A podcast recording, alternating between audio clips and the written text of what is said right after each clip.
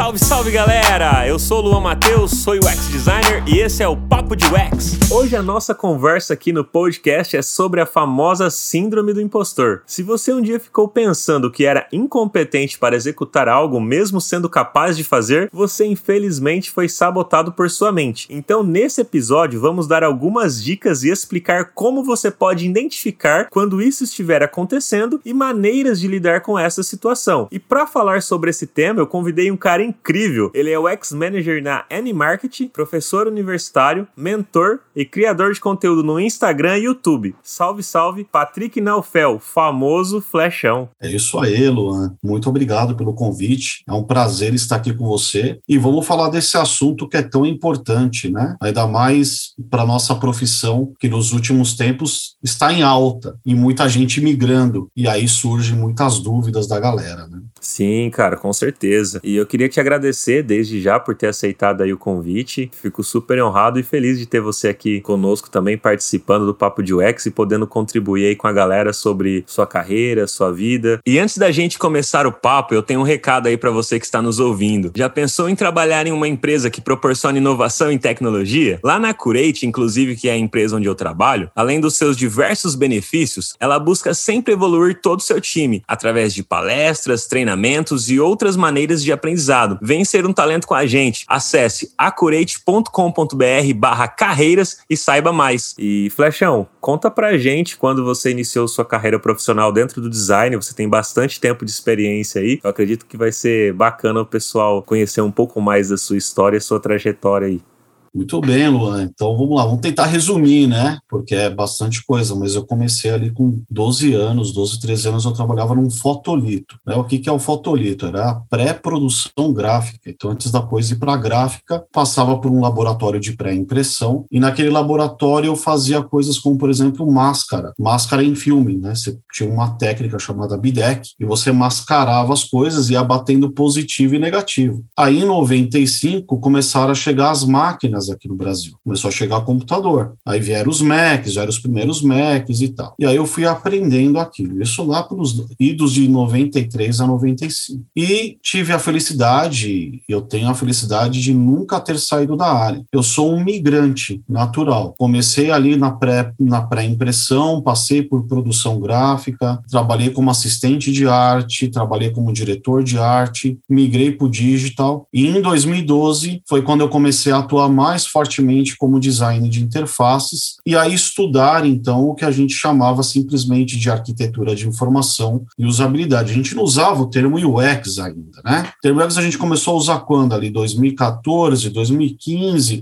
aqui no Brasil, né? A gente começou a, a gente ainda está engatinhando, eu falo. Eu falo que a gente ainda é um bebê, né? Eu não sei quantos anos tem, você falou que tem uma filhinha aí, não sei quantos anos ela tem, mas a gente ainda é um bebê no Brasil que está aprendendo a andar nessa área. Por isso que ela ainda gera tantas dúvidas, é tão gostoso. Mas eu comecei ali, né, com os meus 12, 13 anos, em 91, 92, estudei, fiz técnico em processamento de dados, né, detestei. Não, cara, lógica não é para mim, na boa, não sou nada lógico. Meu negócio é desenhar, meu negócio é área gráfica. Fiz faculdade de comunicação e, mais recente, em 2018, eu falei, quero tirar uma especialização em experiência do usuário. E aí eu fiz uma pós-graduação em experiência do usuário. E eu costumo dizer que não existe ninguém formado em UX. Você conhece alguém que é formado na faculdade UX? Não tem. Todo mundo é, é, migra, migrou uma hora ou outra, né? E eu migrei também, só que da área do design para trabalhar com experiência. E aí eu tracei um objetivo de vida, Luan. Eu falei, cara, até os 40 anos eu vou estar trabalhando somente com UX, somente com experiência do usuário. E foi o que aconteceu. Eu comecei a trabalhar 100% com UX com 39 anos, isso em 2019. Então veja que, embora eu já exercesse o papel de UX e UI designer, eu queria só trabalhar com X. Eu não queria mais ouvir coisas do tipo: ah, dá para tá aprovado, mas com alteração, né? Tem esse pastelzinho para fritar, dá para rechear meio landing page,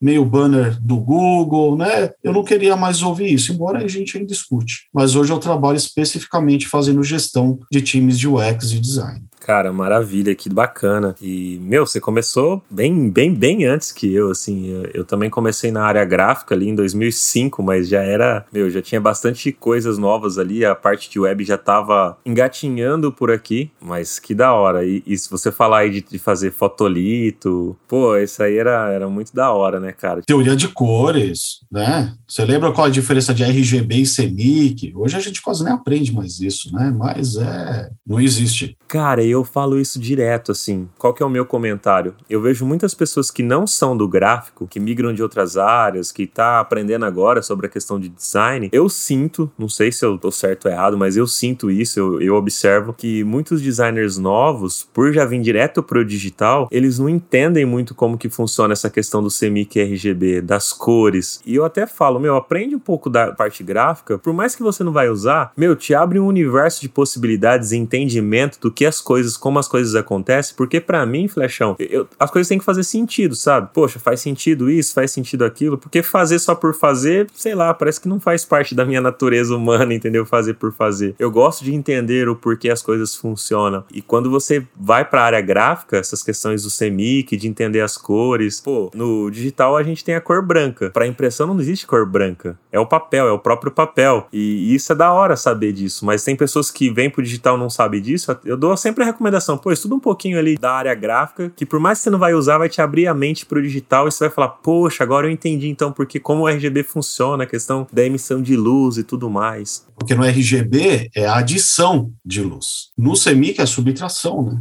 Então, é, a tinta, quanto mais você põe tinta, mais pigmento, mais escura a tinta. E o que eu acho impressionante, Luan, é que eu tive a oportunidade de acompanhar meu tio, porque isso de gráfica é de família, né? E meu tio, você já viu um filme de fotolito como é? Você já deve ter visto, né? Ele não tem cor. Ele é preto, ele é transparente e preto. Ele só tem preto. E se você pega uma lupinha, que a gente chamava de conta-fio, você, você vê o formato do pigmento ali. E meu tio, rapaz, ele fazia degradê no filme. Ele pegava o filme do C, que é o CMYK, do M, que é o magenta, do Y, que é o yellow, e do K, que é o preto, ele ia fazendo retoque de fotolito. Então, assim, ele era, ele era o que a gente é hoje. A gente é disputado por um monte de empresa como o UX, né? A gente tá lá como trabalhando tranquilo, vem alguém no LinkedIn e fala: Você quer ouvir uma proposta? Na época do meu tio era por telefone, né? Oh, você quer ouvir uma proposta? Então ele trabalhou em grandes empresas da época, como gráfico. E eu acho impressionante como ele, ele já tinha 45, 46 anos, como ele se adaptou ao Photoshop. E aí eu percebi o quê? Que todo aquele conhecimento meu, que eu tinha aprendido com ele de fazer máscara no manual, me ajudou a fazer máscaras no Photoshop. Tanto é que eu sou old school total.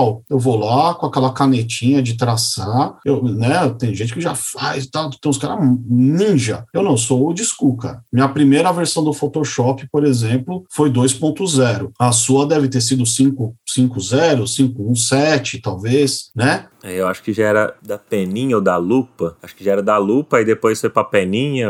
Ah, então já era nove, por aí. É, mas a gente dá valor. Hoje você dá valor às versões novas dos programas que você usa. Hoje a gente, teoricamente, a gente pouco usa Photoshop, né? A gente, por exemplo, eu estou usando mais o Figma. Eu não, mas a, o time lá usa mais o Figma. Eu entro, às vezes, para fazer alguma coisa, para aprender também, porque eu também estou aprendendo a, a, trabalhar com essas coisas, né? Trabalhei com a Adobe XD e tal. Mas para mim, que pegou aquele, aquele iníciozinho de fazer, por exemplo, acho que eu fui num papo seu com a Amires, que você falou que você trabalhou como webmaster, não foi? Foi, foi isso mesmo. Ixi, tinha que fazer tudo, né, cara? Não tinha separação. Você era o cara que sabia fazer site. Não importa, se vira, faz site. e detalhe, eu não sei você, mas eu sou de uma época que não tinha CSS. Era tables. Na sua época já tinha um CSS inicial ali, né? É, na época que eu comecei era XHTML. Não era o HTML, hoje é HTML5, né? Mas na época era o XHTML. É, já era o XHTML. Meu, ai, que gostoso. Eu lembro que eu fiz um. Eu era estagiário você está aí em São Paulo, você está em São José, isso? São José dos Campos, é isso? Moro próximo a São José do Rio Preto. A minha cidade chama José Bonifácio. Cidade histórica, isso aí, tem nome de historiador, né? José Bonifácio. Agora, assim, ó, o primeiro site que eu fiz, eu era estagiário na Escola Paulista de Medicina. É, eu fui trabalhar lá em, entre 95 e 97. E eles começaram a desenvolver um site, rapaz. Foi a primeira universidade virtual. É, não é o que é hoje, claro, né? Mas tinha, por exemplo, o aluno acessava e ele tinha lá os materiais de estudo, tinha vídeo para assistir, Já era um, sabe, um negocinho assim, bem legal. E eu lembro que pediram para eu fazer um botão, ele era um botão verde, e eles queriam que quando passasse o mouse, eu fizesse o hover. Meu amigo, para eu descobrir como fazia aquilo naquele HTML puro. Aí eu lembro que eu tinha que ficar dando hide, show e hide, e fui estudar para. Olha, eu fiquei horas para fazer aquele botão. E aí eu recortei aquele botão, e para aprender a salvar no, no, transparente era tudo novo para todo mundo. E aí eu aprendi que tinha que tinha, tinha exportar em GIF, não tinha PNG, era GIF, transparente. E aí deu certo. Um monte de gente ajudando, a gente conseguiu fazer fazer que o cara passasse o mouse e desse o hover no botão. Mas assim, cara, é muito gostoso. Eu acho muito gostoso ver toda essa revolução e saber como que tá hoje, né? Isso isso me ensinou a ter paciência com as coisas, né? A velocidade hoje é muito rápido. Todo mundo quer as coisas muito rápido. E se for, se a gente tiver mais calma, inclusive daqui a pouquinho acho que a gente entra no assunto do síndrome de impostor, se a gente tiver mais calma e ser menos ansioso, a gente chega mais longe nas coisas. Sim, e uma parada que você falou aí que eu observei também foi a questão de a experiência que o seu tio tinha, ou tem, né? Seu tio tem, de fazer os gradientes lá na mão digamos ali, na unha, né? Não, não tinha um software para ele desenvolver o gradiente, ele tinha que fazer ali na, na unha, no olhômetro ali, tinha que ter essa capacidade. Mostra ainda mais, né? Confirma ainda mais de quando a gente fala aprenda como que funcionam as coisas, busque esse conhecimento e não foque em ferramentas. Ou seja, se o tio aprendeu algo que era feito de forma manual, quando ele foi para uma ferramenta só facilitou. A ferramenta foi apenas um facilitador para ele, para ele saber o que ele tinha que fazer num gradiente numa arte, porque ele já sabia o conceito de onde usar gradiente, a questão da luz que bate luz e reflete, por isso que vai fazer um gradiente ali ou não. Então esse conceito, essa teoria é muito mais valiosa do que uma ferramenta, né? Porque porque a gente sabe que de vez em quando rola umas discussões aí, ah, um programa é melhor, outro é melhor, ah, eu uso tal programa, ah, você tem que usar aquilo porque se desenvolve melhor com tal ferramenta. Cara, ferramenta é apenas ferramenta. Não desmerecendo, porque as ferramentas têm o seu valor, assim como o Flashão falou, pô, o Photoshop hoje faz coisas incríveis, o Figma, o XD, enfim, cada ferramenta com seu propósito. Mas foca na questão de você ter o conhecimento do que você está fazendo e não ficar dependente de uma ferramenta. Porque esse exemplo que você deu do seu tio aí eu achei fantástico, cara. Então, detalhe, eu costumo dizer para todo mundo. Contratei algumas pessoas recentemente, né? E eles estão naquele nível que a gente considera júnior. E eu falei para eles assim: não se preocupa com ferramenta, se preocupa com a sua soft skill. Porque tem coisa que a gente não aprende, é caráter. Uma das coisas que a gente não aprende é caráter. Outra coisa é desenvolvimento pessoal, de personalidade. A ferramenta é apenas um meio para o seu talento. Talento a gente aprende também. Tem gente que já nasce mais talentosa e tal, mas a gente pode aprender com bastante estudo, bastante esforço, a gente aprende. Então eu falo para eles assim: a ferramenta é de menos. Se é Figma, se é XD, se é Paint, não, brincadeira, Paint não. Mas é, não importa, a ferramenta vai ser apenas um meio para você colocar o conhecimento, o seu conhecimento em prática. É apenas o fim do teu trabalho. O teu trabalho todo é teu raciocínio. Então, é o que eu incentivo a galera a fazer, né? A se desenvolver como ser humano. Né? A gente tem que ser um bom ser humano para ser um bom profissional. E aí a gente aprende um monte de técnica. E hoje tem um monte de plugin. As coisas, daqui a pouco vai fazer sozinho. Você vai falar assim, faça um protótipo bobagem, já vai, já vai aparecer, né? Quem sabe daqui uns 10 anos já não funciona assim. Então, ferramenta é ferramenta. Agora, o seu caráter, a sua personalidade, as suas habilidades comportamentais, isso daí não tem como ninguém te ensinar e você vai levar isso para a tua vida inteira. Daqui a cinco anos, quem diz que vai ser o Figma? Ou que vai estar o XG? Não é verdade? Até Facebook está mudando de nome, né? Só acho que a plataforma que não, mas a empresa está virando meta. Então, quer dizer, tudo muda, meu amigo, tudo muda. Né? Até o seu próprio apelido aí, Flashão. Trabalhei muito tempo com o Adobe Flash, cara. Eu comecei na época da Macromedia. Uh, que saudade. Cara, hoje nem existe mais. Já pensou se eu tivesse ficado preso ao, a fazer animações em Flash e falar, não, só faço Flash, só uso Flash. Flash morreu, é, eu tinha morrido junto. eu lembro que na época saiu o Adobe Edge. Não sei se você chegou a usar Adobe Edge. Ele era uma evolução do Flash. O Edge não, eu cheguei a usar o. Acho que foi o Flex. Adobe Flex. É que assim, eles, eles tentaram lançar um monte de ferramenta, né? Porque a promessa do Adobe Edge era você usar a mesma técnica que você usava no Flash, só que para HTML5. E funcionava. Hoje eles têm o Animate, que é o final de tudo isso. Final do Flash e tal. Mas o Flash, rapaz, ele ficou por muitos anos, ele foi o rei. Quem sabia trabalhar com Flash, não, o que eu fiz de apresentação, animação, action script, eu lembro que eu fiz um negócio que eu integrei Flash com PHP. Agora, nem suporte mais os navegadores dão. Se você tem um site antigo que está em Flash, acabou, não funciona mais. Entendeu? Então as coisas mudam. Tudo é uma metamorfose ambulante, tudo. E a gente tem que acompanhar isso daí, para a gente se manter na carreira que a gente gosta. Né?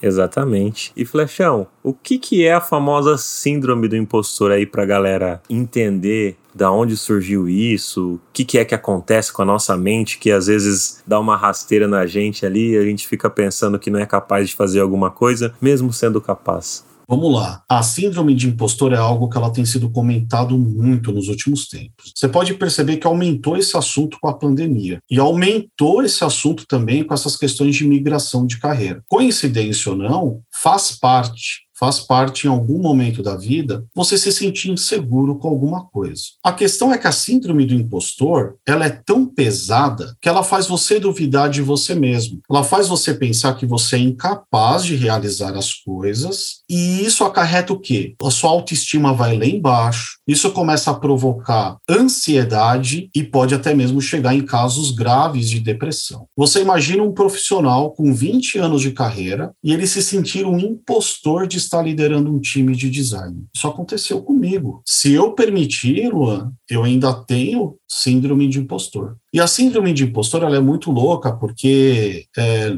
não é louca, é doença mental, né? Longe disso, pelo amor de Deus. Mas ela é muito louca porque ela faz você pensar o seguinte: que uma hora vão descobrir que você não é bom no que você está fazendo e você vai ser exposto. Então, isso começa a gerar uma ansiedade. Além disso, isso começa a gerar em você três coisas. Uma, você vai começar a querer se esforçar demais para fazer as coisas. Você vai querer mostrar trabalho, você vai ficar trabalhando até tarde. Então, você começa a entrar numa ali numa espiral, né? Você começa a entrar num círculo ali, você não consegue sair daqui. Aí isso acompanha também a, a autossabotagem, porque você começa a se sabotar, você não se expõe. Então, por exemplo, você não quer apresentar o material que você fez, você evita ir em reunião, você, você é chamado para ir na sala de um diretor, você já fala, meu Deus, vão me mandar embora. Então, olha só o que isso começa a causar. A consequência disso é que você não vai ter paz para trabalhar. Você não vai ter paz para trabalhar. Você não consegue nem ter paz para evoluir. E você começa a acarretar outras coisas, né? Às vezes a pessoa acha assim, puxa, eu tô com uma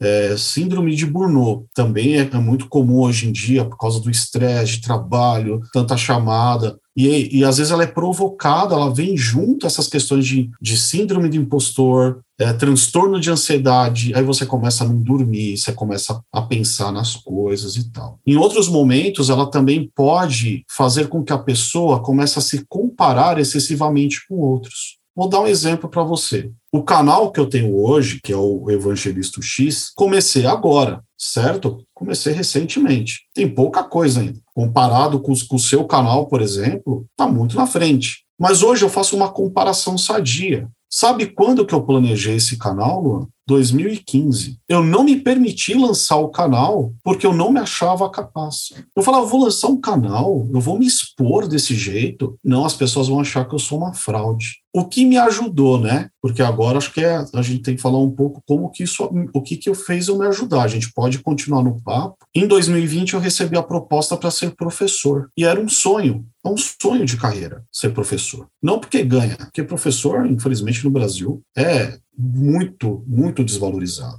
Mas eu tinha esse sonho de ser professor, de poder transmitir conhecimento e ajudar as pessoas. E aí eu me questionei, será que eu sou capaz de ser professor, né? Aí a minha esposa falou, pelo amor de Deus, Patrick, você tem mais de 20 anos de carreira, você estuda, você lê, você faz palestra, você tem que ir. E eu falei, caramba, e agora? Aí eu busquei ajuda psicológica, uma terapeuta. Tô fazendo, eu faço até hoje, eu já tinha feito antes na vida, voltei a fazer em 2020 e não parei mais. Terapia cognitiva comportamental. E isso tem me ajudado, né? Porque insegurança é normal. Você vai fazer alguma coisa nova, você tem uma certa insegurança. Mas você se questionar se você é capaz, apesar da sua história profissional, ninguém merece isso, né? Ninguém merece, não importa, né? Ninguém merece sentir essas coisas. Então é isso. Síndrome do impostor é isso. Você se sente um falsário você se sente um, uma pessoa que não tem valor nenhum, entendeu? Sim, eu entendi, Patrick. Nossa, eu não sabia que você tinha passado por isso, cara. Que doideira, né? E, igual a sua esposa falou, meu, você tem 20, mais de 20 anos de carreira, você estuda. Diferente, lógico, de alguém que também tá começando, só para ficar claro que às vezes a pessoa pode confundir também, né? Ó, pra quem tá começando agora, ah, tem um ano de carreira, não quer dizer também que você não é bom o suficiente, mas você ainda tem um ano de carreira, tem muito chão ainda para trilhar, muita coisa para fazer. É igual, por exemplo, eu tenho mais de 16 anos de carreira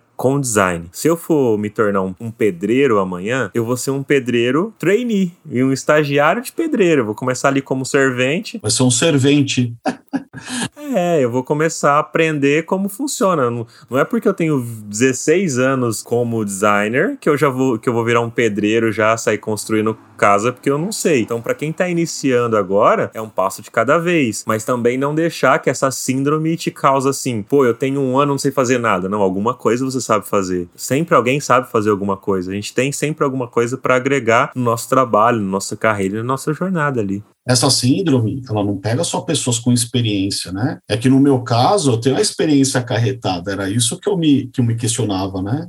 Isso que é, isso que eu falo era, é uma loucura. Mas uma pessoa nova, Lu, ela pode começar a se auto-sabotar, que é um dos outros sinais da síndrome do impostor. Sabe aquela pessoa que começa a estudar, ela faz um curso, ela faz outro curso, ela nunca se acha preparada. Essa é a, isso daí é sinal de síndrome de impostor. Ela não participa de seletiva, ela tem medo de ouvir um não, ela quer fazer o melhor portfólio do mundo e ela quer aprender tudo. Não que isso seja ruim, eu acho que a gente tem que ser eterno estudante, né? A gente não sabe nada, na verdade. Tem tanta coisa, eu tenho tanto livro para ler aqui ainda, que é aí que mostra que a gente não sabe muita coisa. Mas a pessoa se auto-sabota, ela não vive, ela não aproveita. E você receber um não faz parte da sua carreira. E você já tem um não. É isso que eu falo para as pessoas. Você tem medo de se candidatar àquela vaga, mas você já tem um não. Você, você pode descobrir a alegria de ter um sim. Então a autossabotagem também é muito ruim. É claro que nem tudo vai ser síndrome do impostor. Pode ser uma ansiedade, pode ser uma insegurança, mas eu acho sempre, sempre útil a pessoa investigar isso daí. Se isso está começando a fazer mal para ela, se não é um episódio esporádico, é regular, ah, tem que buscar ajuda, sabe? Não pode ter vergonha. Não pode ter vergonha de buscar ajuda, sabe?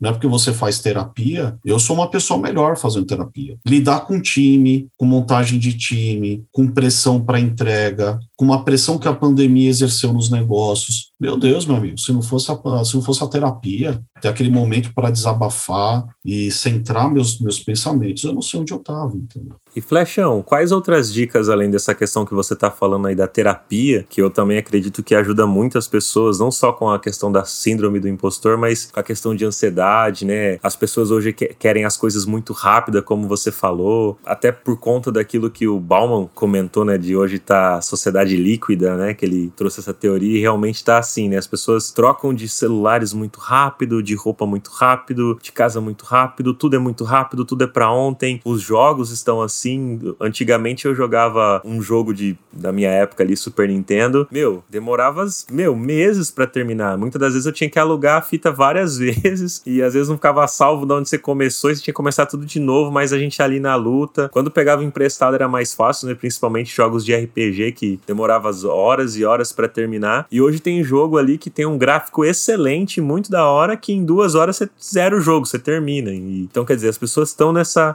nessa ânsia. A terapia vai ajudar com certeza essas pessoas, ajuda pra caramba. Eu mesmo tenho muita vontade de, de começar a fazer e eu acho que é super válido aí. O Flechão tá falando que ajudou ele, tá ajudando ele. E quais outras, além dessa questão da terapia aí, que ajuda não só a síndrome do impostor, mas outras coisas aí que você pode falar pra galera que tá nos ouvindo que pode auxiliar ela nessa questão, principalmente para quem tá migrando de área, né? Que, como você falou, pô, na migração às vezes a pessoa não, não se sente capaz e ela quer quer vir para a área de UX e, e tá sentindo que não, não tá conseguindo, e às vezes ela tá conseguindo, mas sente que não tá. Olha, um conselho que eu dou, um deles, assim, né, é assim, olha, a gente tem que fazer de vez em quando um detox digital, sabe, cara? Tem que pegar um dia da semana e falar, hoje eu não vou ficar vendo o Instagram, não vou ficar fazendo rolagem infinita, até num daqueles episódios do... Episódios não, na, naquele documentário, ah, O Dilema das Redes, tem um cidadão que inventou o scroll infinito, ele fala que foi um grande arrependimento arrependimento da vida dele, certo? Então a gente tem que às vezes parar de dar um scroll infinito nas coisas e valorizar o que está à nossa volta. Então pega um livro para ler com calma, né? Eu quando pego um livro, eu tava com a mania de ler tudo rápido. Agora não. Agora eu pego o livro, que eu não tô com nenhum aqui perto. Eu pego um livro, eu vou me deliciando com aquele livro e vou fazendo anotação e marco no post-it, tem um caderninho, né? Outra coisa que me ajuda também é fazer alguma atividade manual para controlar a ansiedade. Então eu gosto de fazer pintura,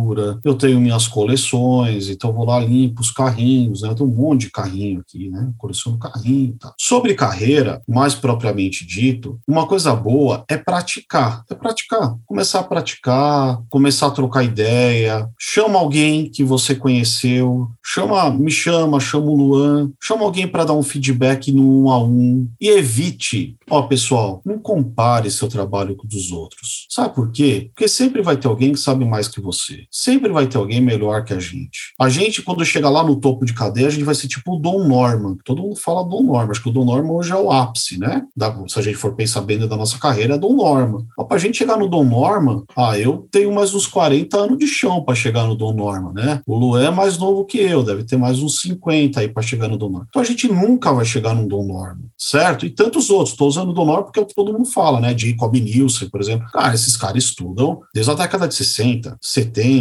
certo? Outra coisa muito importante. A gente não fala que empatia é importante? Todo mundo fala de empatia. Mas será que nós somos empáticos com a gente mesmo? Ó, um exercício válido para você entender como você está e para você exercer empatia. Você já ouviu falar de análise SWOT, Luan? Eu já falei isso várias vezes. Eu gosto de falar disso aí. Faça uma análise SWOT sua. Coloque lá, liste seus pontos fracos, liste seus pontos fortes, valorize seus pontos fortes. Depois veja como aqueles pontos fortes, eles podem te gerar oportunidades, e como aquelas fraquezas talvez sejam ameaças, mas que você pode melhorar. E aí você vai ter uma noção real de onde você está. Isso também vai tirar um pouquinho essa ansiedade. E outra coisa, não tenha pressa. Se você está empregado, continue empregado e vá estudando. Quantas pessoas fizeram isso? Eu, eu demorei de 2012 para 2019 para trabalhar 100% com UX. Bom, o que, que você fez nesse meio tempo? Além de estudar, eu era designer, aplicava o que eu estava aprendendo em interface, comecei a pegar projeto fila de UX, então fazia pesquisa, fazia mapeamento, levantava jornada, desenhava persona, aplicava teste de usuário como freelancer, até que eu me até que apareceu a oportunidade que eu queria. Eu queria aquela oportunidade. Então essa talvez seja a maior dica que eu possa dar. As maiores dicas, na verdade, né? Foram algumas aqui, mas talvez é, essa de você ter paciência, ser empático com você mesmo é muito importante. Cara, muito legal. E essa questão que você falou aí da pessoa estar empregada e ela continuar trabalhando ali nesse, nesse emprego dela e estudando em paralelo para poder migrar de área. Muitas das vezes é complicado para ela, né? Que ela quer realmente fazer essa migração, ela tá trabalhando e ela precisa continuar porque ela tem que pagar as contas. Então ela não pode, às vezes, mudar para uma vaga júnior, por exemplo, que vai pagar bem menos o seu conselho para ser menos doloroso essa migração é ela só continuar estudando ali? O que, que ela pode fazer? Fazer igual você, pegar uns freela para ir ganhando mais conhecimento até conseguir uma vaga mais pleno ali, para ela já ganhar um salário um pouco melhor e conseguir fazer essa migração mais saudável e menos dolorosa para ela, principalmente com relação ao bolso, né? Eu falo isso porque, poxa, tem muita gente aí que tem 30, 30 e poucos anos, já tem uma família, é, só que tá se sentindo às vezes triste com aquele trabalho que ela tem, aquela profissão dela já não tá mais legal e ela tá vendo no UX uma forma de trabalhar mais feliz. Afinal de contas, a gente passa o maior tempo da nossa vida trabalhando, né? Então ela quer trabalhar com algo que ela vai se sentir bem. Acho que é muito importante a pessoa entender qual é a motivação dela, né? Você acabou de falar, ela quer trabalhar com o UX porque ela viu na, naquela profissão um futuro. Então começa por aí. Primeiro, eu quero trabalhar com o UX, e aí a gente precisa ter noção do nosso momento atual, né, Luan? Por exemplo, se você fosse migrar de carreira hoje, você tem aí família, tem uma menina pequena, você pode pode sair do teu trabalho e falar assim, ó, vou sair aqui, vou aceitar uma vaga X, não dá, certo? Qual o conselho que eu dou? Alongue um pouco o seu, continue estudando, mas pratique. Pegue uma ONG, ó, oh, vou ajudar uma ONG. Pegue um projeto aí de uma escola local, ajude, vá, se, vá ajudar em, algum, em alguma escola, alguma escola técnica, se ofereça para ajudar. Comece a participar de evento, comece a, a, a, transmitir o seu conhecimento. Cria um canal no Insta. Ah, mas vai ter mais um canal. Mais um canal. Você vai colocar ali a sua verdade, a sua personalidade. E começa a pegar trabalho frila. Você pode até ganhar dinheiro com trabalho frila. O que eu falo é, você já tem um trabalho, então no freela você cobra menos, porque o seu objetivo agora não é ganhar dinheiro com, freelancer, é você angariar experiência e começar a ter projeto. Pegue esses projetos, comece a documentá-los. Documente tudo. Ah, mas eu não tenho dinheiro para pagar um site. Documente em PDF, cara. Tem aquele site o Xflow, né, que é o xflow.io, né, IO. Ali você pode fazer um portfólio gratuito. Vai lá e monta um portfólio gratuito um Behance da vida. Pegue, veja como que os outros designers estão fazendo o seu portfólio e coloque lá. Então, o importante é não ter a pressa. Se você é mais jovem e você ainda está lá às vezes o pai, a mãe ou algum familiar te ajuda financeiramente, né? E você tem a possibilidade, você já quer migrar mais rapidamente, aí é fazer o que o Luan disse. Você aceita uma vaga sabendo que você vai ser júnior, que você vai ser iniciante e você vai ganhar menos. No meu caso, Luan, quando eu comecei a trabalhar 100% como ex, eu já fui direto como líder de time. Mas por quê? Porque eu já tinha experiência em liderança de equipes de design. Por que não, não aproveitar aquela experiência que eu já tinha. Então, se eu estudo, eu tenho um conhecimento e eu pratico, eu já vou fazendo, eu já vou utilizar isso na minha vida. Eu já estava com 39 anos, né? Então, assim, a gente tem que saber o momento que a gente está. É, é, isso é o, é o que eu falo é uma recomendação, né? Talvez não seja uma verdade absoluta, mas é uma recomendação que eu faço para a galerinha que está ouvindo a gente.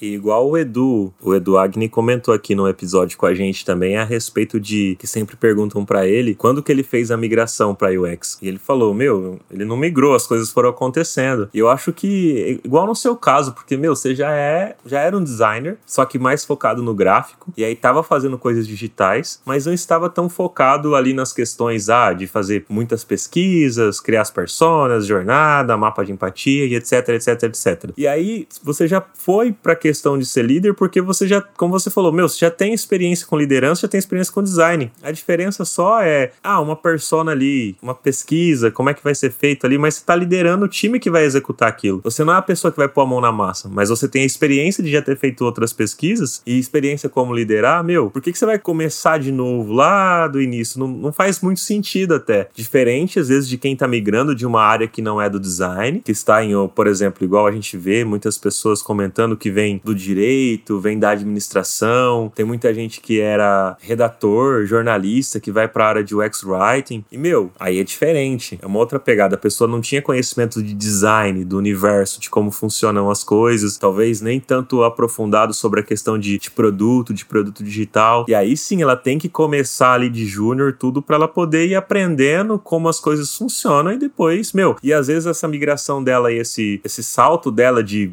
júnior para pleno para sênior é às vezes até mais rápido, porque lógico, ela tem outra bagagem com uma outra profissão ali, diferente de alguém que nunca trabalhou com nenhuma profissão e está iniciando agora e já vai iniciando para a área de design UX. Tô dando risada aqui porque você me fez lembrar de um episódio. Então, uma menina do meu time hoje, ela era formada em veterinária e ela teve um canal que tinha 24 mil, 25 mil seguidores de conteúdo. E ela falou, vou migrar. Aí eu falei com ela, bem, você só está mudando o usuário. Você não fazia um processo de investigação, você não pedia exames para ver quais eram os problemas problemas dos animais, dos pets. Eu falei, mas você, tem você teve certeza de fazer essa migração? Porque lidar com o ser humano é mais difícil, né? Do que lidar com o animal. Aí ela deu risada, né? Mas ela já estava trabalhando, né? Ela já estava mais de um ano trabalhando como UX, mas ela fez uma migração de uma carreira de veterinária, certo? Olha que carreira, né? Nossa, de um tá ali, mas veterinária, né? Mas a questão é assim, quando eu comecei a aprender, quando eu comecei a aprender, Luan, por exemplo, estudei arquitetura de informação,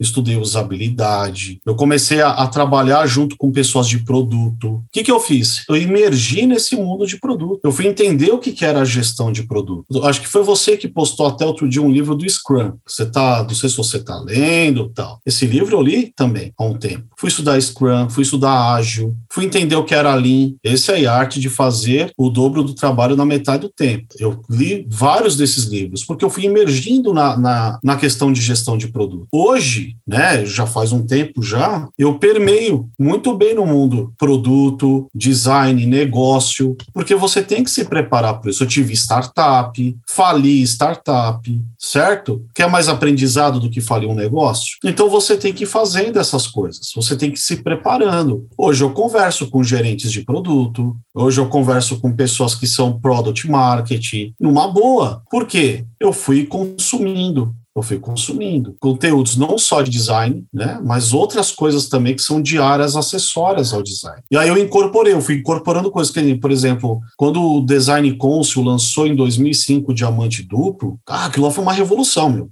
Ah, diamante duplo placar, diamante. Até hoje fala em diamante duplo. Eu uso isso até hoje no meu dia a dia. Eu usava isso como designer gráfico. Eu usava isso como designer de interfaces. E eu continuo usando isso como processo de UX dentro do N-Marketing. Entendeu? Então a gente pode ir incorporando o que a gente aprende na nossa profissão atual. Diamante duplo você pode fazer em qualquer coisa. Pode fazer como médico. Ah, você é advogado e está migrando? Como que você pode aplicar um diamante duplo lá no, num processo processo que você está passando. E assim por diante. O próprio Scrum, Kanban, essas metodologias ágeis podem ser usadas em qualquer profissão, em qualquer área. É que a área de TI usa mais isso, é mais evidente, né? As pessoas conhecem mais por conta das empresas relacionadas com tecnologia, mas qualquer profissão consegue utilizar disso e nos próprios livros tem exemplos que te ajudam a entender melhor como que essas coisas funcionam e por isso que vale aí a, a leitura e fica a dica aí pra galera.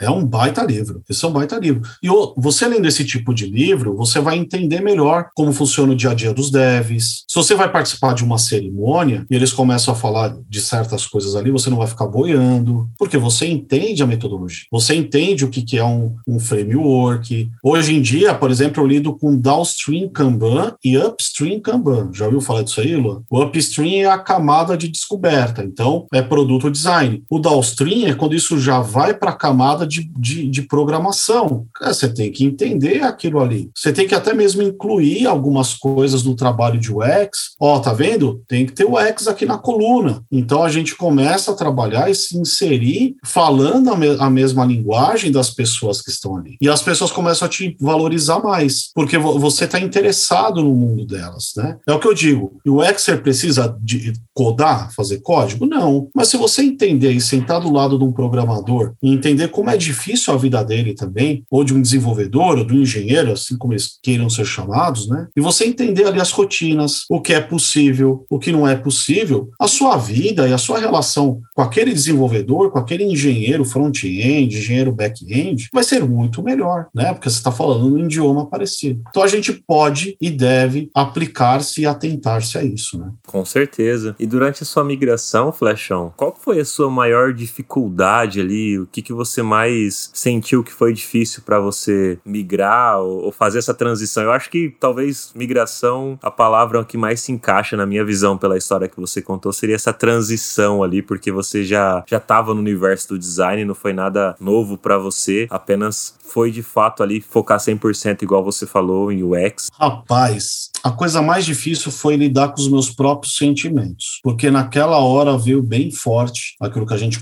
comentou no começo, né, da síndrome do impostor, e eu comecei a duvidar, será que eu era capaz, né? Começaram a vir coisas muito desafiadoras, por exemplo, temos que construir um design system. O design system também é um negócio novo, né? Não tinha muita referência no Brasil. A sorte é que a gente acaba conhecendo um monte de gente em evento e você começa a pegar contatos. E aí eu fui, fui atrás dos contatos, né? Mas eu me lembrei, falei, e toda essa carga que você tem de gestão de produto e de negócio, você não pode aplicar na construção do design system? E aí eu comecei a aplicar, entendeu? Desenhei um project model canvas para fazer o design system. Apliquei uma matriz CSD, por que não? Envolvi as pessoas. E outra grande dificuldade que eu tive também foi a mudança de papel, porque você passa de ser demandado para ser um demandante, porque o UX ele cria demandas para os times, né? A partir do momento que você fala assim, vou conversar com o usuário, e aí você identifica uma série de problemas, você está gerando demandas E você não pode só se concentrar no usuário, você tem que equilibrar com as necessidades do negócio também. Você tem que ser uma ponte. Eu, tenho um slide que eu uso numa aula que é uma ponte. Negócio, usuário, aí tem uma ponte é o UX lá no meio, né? Ele tem que ser a ponte, ele tem que agradar ambos. E isso daí também foi, foi um pouquinho difícil no começo, né? Conseguir encontrar esse ponto de equilíbrio. Mas foi, foi um processo interessante. Foi difícil, né? Em alguns momentos, por conta do emocional, não foi tão bacana, mas hoje eu vejo que foi muito rico e foi necessário passar por esse processo. Hoje eu sou melhor do que eu era por causa desse processo. E a gente vê que a gente pode melhorar e continuar melhorando sempre. E essa ponte aí que você falou entre agradar ambos, quando vem para o lado da liderança e gestão, cara, isso fica mais complexo ainda, porque você tem que pensar, poxa, o meu time tem que estar tá também feliz, tem que também estar tá agradável o que ele está fazendo, o meu líder, porque por mais que a gente é líder, a gente também tem um líder acima da gente, e também tem a questão do negócio, o negócio do lado do cliente, o negócio do lado da empresa, então você tem que. é, você vira um hub, não mais uma ponte. e isso daí foi um choque choque, né, para mim. Porque uma coisa é você entrar e fazer parte de um time. Você entra lá, você faz parte do time, aí você tem o seu líder e tal. Uma coisa é você já chegar no momento de liderança numa empresa, na empresa que eu estava anteriormente, antes de vir para o N-Market, ela estava numa fase de mudança, muitas mudanças e tal. Inclusive, eu participei de alguns processos ali de mudança e fico lisonjeado por isso tal. Mas você vira um concentrador. E, por exemplo, criei uma área de UX, é o salvador da pátria. Não é, cara. Não é, o resultado de um trabalho de UX não é do dia para noite. E aí o diretor, ele está acostumado a ver tela, e ele quer ver tela. Não, mas você está falando isso para mim, você não consegue desenhar? Então você tem que começar a equilibrar essas coisas, porque a gente não é desenhador de tela. A gente prepara que aquela, que aquela interface, né, na ponta tem interface, mas a gente tem todo um trabalho antes, então eu sempre procurei equilibrar isso. Tinha horas que eu cedia, aí isso chama-se negociação, né? Eu cedia em pequenas coisas, mas nas grandes coisas, como por exemplo, eu não abria mão de fazer uma pesquisa com o usuário. Você quer lançar alguma coisa nova, não vai lançar sem teste. Nem que a gente teste com usuários internos, nem que eu teste com protótipo de papel, porque eu já fiz teste em protótipo de lua. É bem legal. Você vira o sistema operacional e, no, né, e a pessoa, você só vai trocando os papéis ali para a pessoa. Então tinha as coisas que eu não abria mão, outras eu abria mão. Ah, você quer ver um protótipo? Quer ver aqui as cores, como vai ficar? Ah, eu quero.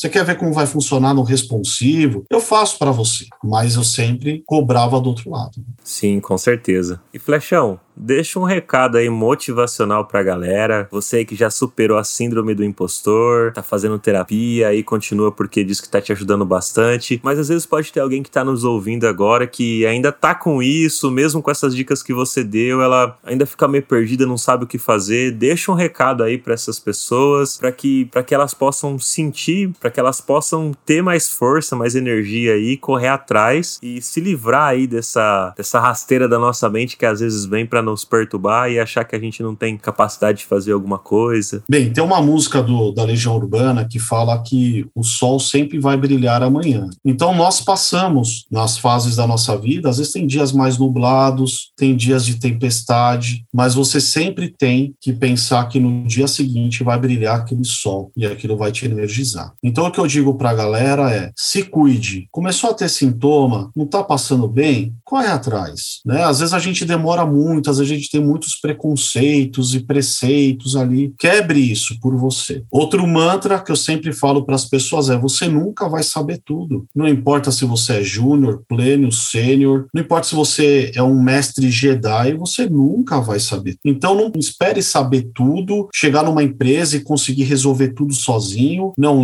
lembre-se que você tem uma rede de apoio. Você tem profissionais na área, você tem canais com excelentes conteúdos, você tem gente disposta a conversar com você 15, 30, procure essas pessoas, 15, 30 minutos, né? Procure essas pessoas. Não tenha vergonha. Se você é um designer que tem um time, aproxime-se desse time. Trabalhe de forma colaborativa. E é isso, isso que eu falo, Luan. Sempre vai brilhar o sol pra gente, todo mundo. Isso eu aprendi quando era criancinha. Todo mundo tem um lugar ao sol. O nosso lugarzinho no sol tá lá reservado, não importa o que a gente esteja passando. Ele vai estar tá lá brilhando pra gente em algum momento. Flechão, muito obrigado aí pelo papo, de verdade, foi maravilhoso. Eu acredito que a galera que tá nos ouvindo aí também gostou pra caramba. E agora eu quero deixar o espaço aí para você divulgar suas redes sociais, o Instagram, canal no YouTube, LinkedIn, se tiver blog, Twitter, seja lá o que você tiver e quiser divulgar aqui, o espaço é seu. O momento jabá, então? É o momento jabá, fica à vontade. Fique à vontade para me procurar, eu sempre vou, eu sempre uso o meu sobrenome e o nome. Então, é Naufel Patrick para o LinkedIn. E no Medium também eu tenho lá alguns artigos, inclusive tem um artigo bem bacana, Luan, que eu escrevo como eu comecei a trabalhar 100% QX, aí eu conto um pouquinho da minha história, as minhas referências. Estão lá no Medium, Naufel Patrick, e o meu canal Evangelista X no Insta e no YouTube, e também já tem alguns episódios no Spotify, né? E espero um dia chegar nesses mais de 40 episódios, que nem o Papo de UX, que é uma bela referência pra gente. E é isso, rapaz. Espero vocês lá e espero também feedbacks, né? A gente tem que ter feedback aqui desse nosso papo, né, Luan? Esperar que a galera realmente curta e tire proveito, né, de tudo que a gente conversou aqui. Para mim, para mim é uma das coisas mais importantes. Né? E obrigado, obrigado pelo convite. Eu fiquei realmente emocionado, deu até um friozinho na barriga. Eu já tarde falei, meu Deus, vou gravar com o Luan. Mas tá aí, bro. É muito bom. Foi um prazer gravar contigo aí. Cara, vocês que vêm gravar aqui comigo, vocês não sabem da felicidade que eu fico quando cada pessoa fala, não, aceito gravar com você, cara, de verdade. Porque, meu, eu comecei faz pouco tempo, tem tanta gente que faz conteúdo há muitos anos. Você tá na área de design há bem mais tempo que eu, sabe muito mais coisas do que eu aí de área gráfica que pegou, coisas mais antigas que tem coisas que eu não faço nem ideia de como realmente fazer. Então, para mim é sempre uma honra e fico super feliz com cada pessoa que passa aqui de verdade, cara. Muito obrigado, valeu mesmo aí por ter aceito esse convite. Muito bom, muito obrigado, Van. Tamo junto e sucesso. Sucesso com o Papo de UX. Não pare, porque você tem ajudado muito a comunidade. A gente falou disso até num TDC recentemente, acho que você estava lá na, na, assistindo o TDC com a gente, né? Eu não lembro qual foi das meninas que estava junto ali na corredor, falou assim: olha, o Luan do Papo de UX está aí. Então, legal, é, já, já tá fazendo a diferença dentro da comunidade. Muita gente gosta do seu conteúdo. Eu, eu sou daqueles que gosta muito do seu conteúdo. E você tem trazido só fera, né? Só fera. Agni, Amares, o Furtado, o Felipe Inzongo. Ah, eu amo aquele cara. O cara é demais. Gosto muito de ouvir ele falar. E é isso. E um dia você tem que ser entrevistado, né? Fazer um papo de UX com o Luan. Tem que inverter o papel aí, viu? Já fica a dica. É, eu vou fazer um especial aí pra galera, só eu conversando por aqui pro pessoal. Mandando pergunta, o pessoal manda as perguntas e você responde. Boa, legal, fazer um ao vivão assim. Cara, muito obrigado mesmo mais uma vez. E eu quero deixar aqui dois recados para a galera que está nos ouvindo. O primeiro recado é que a gente ainda está com o e-book gratuito lá no link da bio do nosso Instagram, papo de UX. O e-book é sobre as 10 heurísticas de Nilson, então você pode baixar lá, deixa seu e-mail e vai receber esse e-book. E o outro recado é qual? A gente começou um podcast novo, eu e o David Art, que é em podcast em formato de vídeo, no estilo do Flow mesmo, que chama Semiose Podcast. Então você pode pôr lá no YouTube Semiose Podcast, que você vai encontrar lá o, esse episódio piloto que a gente já lançou e a gente vai lançar outros episódios dependendo da data que você está ouvindo esse papo de UX aqui, vai, já vai ter outros episódios rolando lá. É isso aí. Se você quiser também ouvir outros assuntos relacionados a esse universo de UX, de design, carreira, migração, é só também deixar um recado lá no arroba papo de UX no Instagram. E é isso. Valeu, muito obrigado e até o próximo episódio.